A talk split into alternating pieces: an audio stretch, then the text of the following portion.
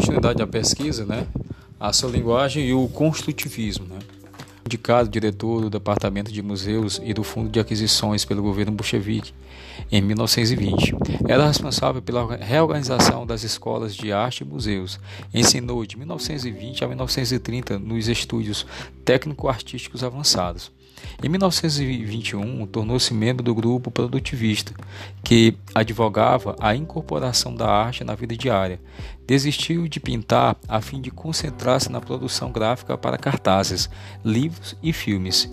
Foi influenciado profundamente pelas ideias e pela prática do cineasta Dziga Velovte, Vetov, com quem trabalhou intensamente em 1922. Né?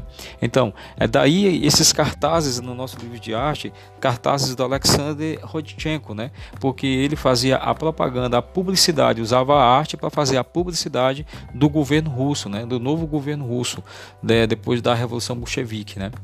É, que foi a Revolução Comunista Russa.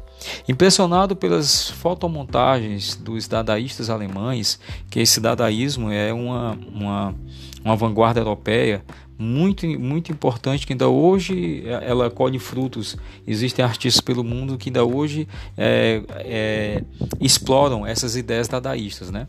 Rodchenko começou suas próprias experiências no meio, primeiramente empregando imagens encontradas casualmente em 1923 e em 1924 começou a produzir suas próprias fotografias. Sua primeira publicação em fotomontagem, em 1923, ilustrava o poema de Vladimir Mayakovsky, Abotis, né, sobre vocês, né?